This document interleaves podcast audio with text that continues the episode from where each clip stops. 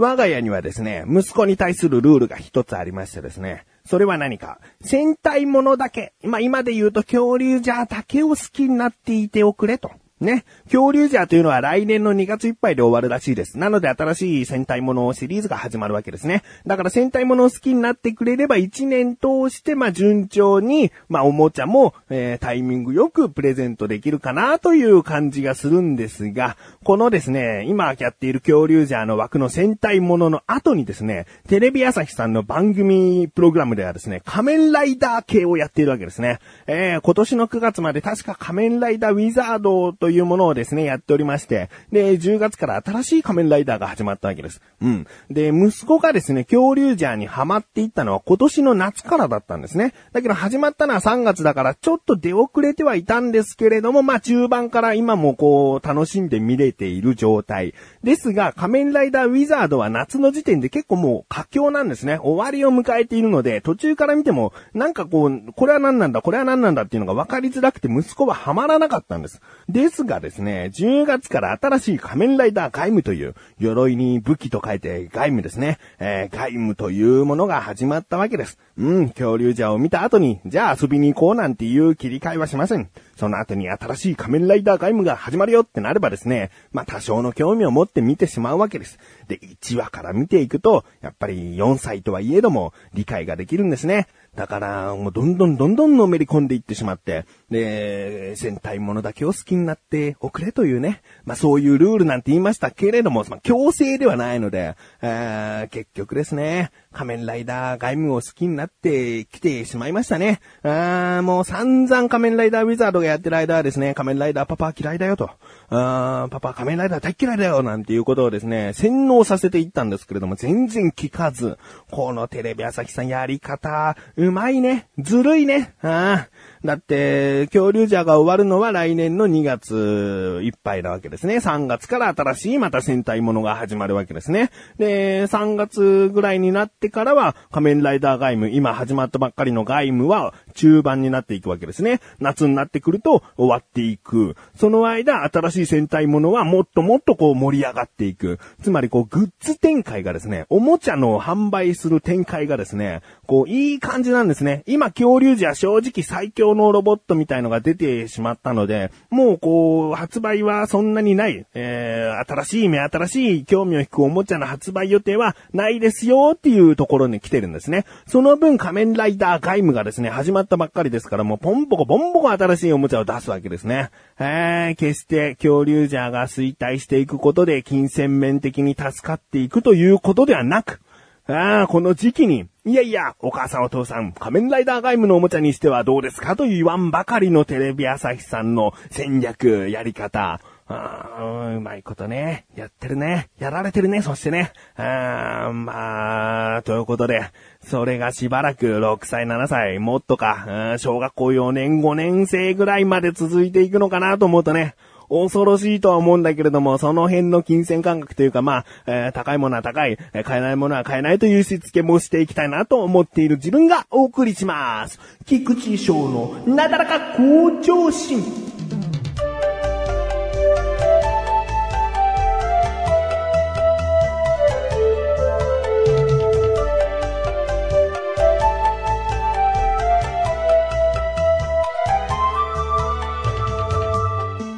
そんなですね、仮面ライダー外務にもハマってきた息子に、とある、こう、サプライズというかね、あ考えついたことがありましてですね、えー、うちから1時間ぐらい電車で行くと仮面ライダー外務省をやっているという情報をゲットしました。これはもう息子聞いたら喜ぶんじゃないのと。でね、まあ恐竜ジャーと仮面ライダーガイムがやっているのは日曜日の朝なんですが、日曜日の朝、仮面ライダーガイムを見終わった後、ね、ちょっと興奮している状態のところに、おい、息子と、仮面ライダーガイムに会いに行こうかってね、いうサプライズをね、したいなと思って、これはもう発狂するんじゃないかなと。ね、もう親としてもワクワクしていたんですけれども、えー、いざその日になってですね、仮面ライダーガイムを見終わった時に、ちょっと来いと。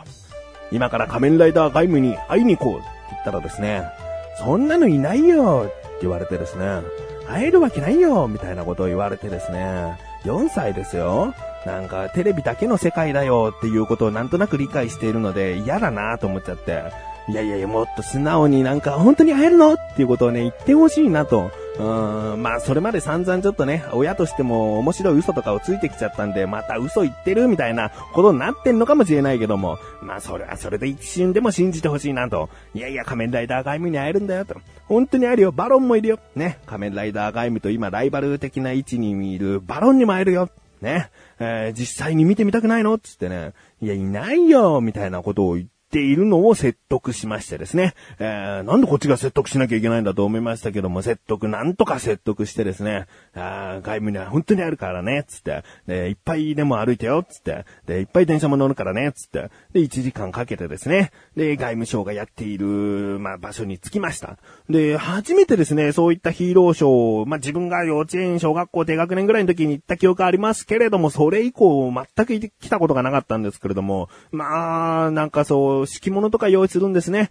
場所にもよると思いますがね、屋外だったので敷物とかすバーっとね、えー、他の人は用意していて、急遽100円ショップで敷物なんかを買ってですね、で、座って、だいたい座ってから1時間ちょっと待ちましたかね。うん。で、息子の状態と言いますとですね、もうなんかこう見た目的にはそんなに、いつ出てくるの？もうすぐ、もうすぐ？っていう、なんか、こう興奮状態にはなってないんですよね。あと何分ぐらいの感じのテンションで、うん、まあ、実際会うっていうことには興味ないのかなと。自分がこうね、好きなアーティストはたくさんいるけれども、実際コンサートやライブに行って、えー、生の歌、生の音楽を聴きたいと思わないぐらいの性格なんですね、自分はね。まあ、それに近い性格なのかなと思っちゃって。で、でもまあ、いざね、その仮面ライダーガイムのショーが始まるとですね、すげえ反応するんですよね。最初お姉さんが出てきて、こんにちはって言った後に、こんにちはの声がでけえでけえ。あなん全然のめり込んでんじゃんと思って。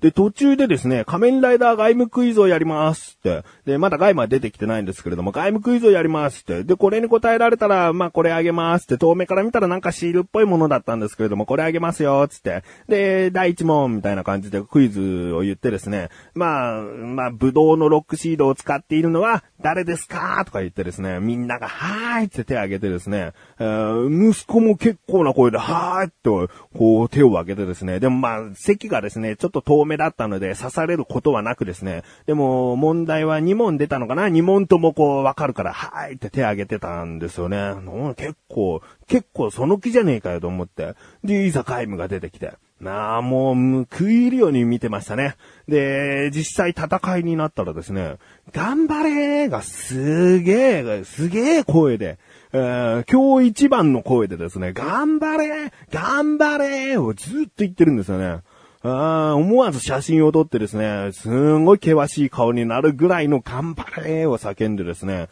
で、まあ、ショーですから、あまあ、結局ですね、ガイマは勝つんですけれども、まあ、それが終わって、握手会になるんですね。で、それを並びに行くんですけれども、その途中で、な、楽しいって聞いたら、うん、楽しいぐらいの、うん、なんか、こう、興奮状態にはならないんですよね。冷静なのは別にいいんだけども、まあ、外務がもう間近で握手してくれるとなったらまたこうちょっと、えー、目に見えてわかる喜び方をしてくれるんじゃないかなと思ったんだけども、実際こう握手するところもですね、そんなにこう、ニタニタするわけでもないし、頑張れってあれぐらい大声で言っていたのにもかかわらず、まあ、無言っちゃ無言でこう握手して、で、握手会終わりなんですよね。うん、もっとなんか喜びを体で表現してくれよ。4歳なんだからと思ったんだけども。まあ、楽しかった楽しかったつって。で、隣で売っているなんか仮面ライダーのお菓子を見て、あれが欲しいとか言って、なんか気持ちの切り替えが、なんか、外務を生で見たのに。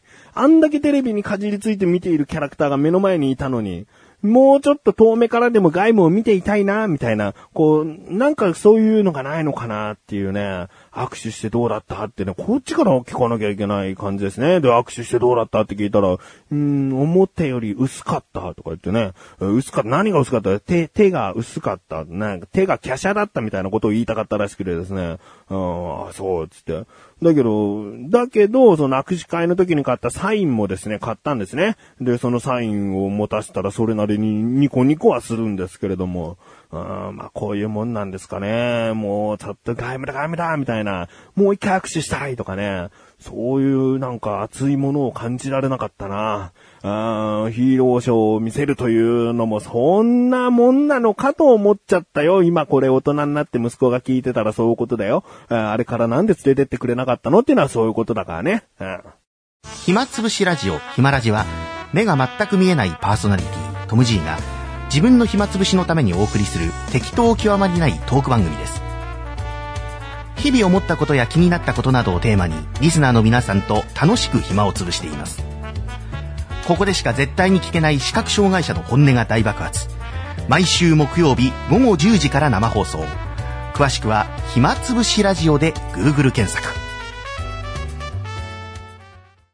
さあ、コーナーに参ります。自力80%。このコーナーは日常にある様々な疑問や質問に対して自分で調べ自分で解決していくコーナーでもあり、リスナーの方からのご相談や悩み解決していくというコーナーです。今回もメールが届いております。ありがとうございます。なだらかネーム、ライムスカさん。ありがとうございます。本文、翔さんこんばんは、こんばんは。今回も疑問があってメールしました。私だけかもしれませんが、毎週とまではいかなくても2週間に一度は芸能人の結婚情報があるのですが、芸能人というのは総勢何人ぐらいいるのでしょうか？翔さん教えてください。お願いします。ということですね。えー、まあ、ライムスカスさんは結婚情報の入手が早いというね。まあ、詳しくはですね、横断歩道の生放送、もしくはオクラで聞ける生放送の過去文を聞いてみてください。ライムスカスさんがですね、話題のニュースというコーナーの時に、まあ、結婚情報がね、たくさんあるんですね。毎回あると言っても過言ではないですね。えー、とにかく誰々と誰々が結婚しました情報がですね、早い。うん、有名なものからこんなマイナーなところまでというぐらい情報を仕入れていまして、まあ、そこからね、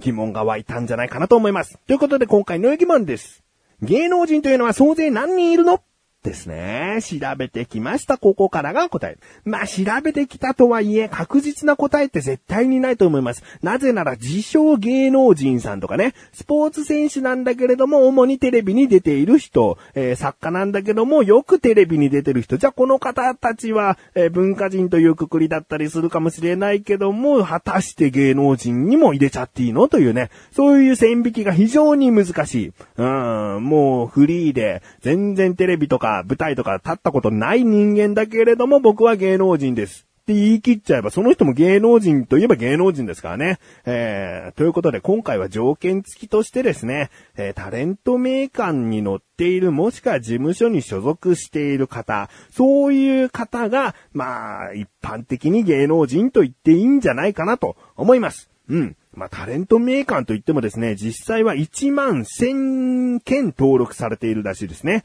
で、このタレントメーカーを出している出版会社は、まだデータベースすべてをこう掲載しているわけではないので、そのデータベース登録者を含めると、だいたい2万人以上の方がですね、登録されているらしいんです。で、この2万人以上という書き方がですね、えー、おそらく2万5千は言っていないんですよね。2万5千人以上と書くはずですから。えー、で、書籍では約1万1000件という風に書いているので、1000の単位もあまり略さないんじゃないかなと思います。なので2万そして2万1000人以下という状況なのではないかと思います。これが登録されているタレントさんです。ということで、えー、ライムスカスさんいかがでしょうか？正式に日本タレントメーカーのデータベースには約2万人という答えでございます。メールありがとうございます。こういった感じで日常にある様々な疑問や質問の方をお待ちしております。投稿フォームよりなだらかご助手を選択してどしどしとご投稿ください。以上、自力80%でした。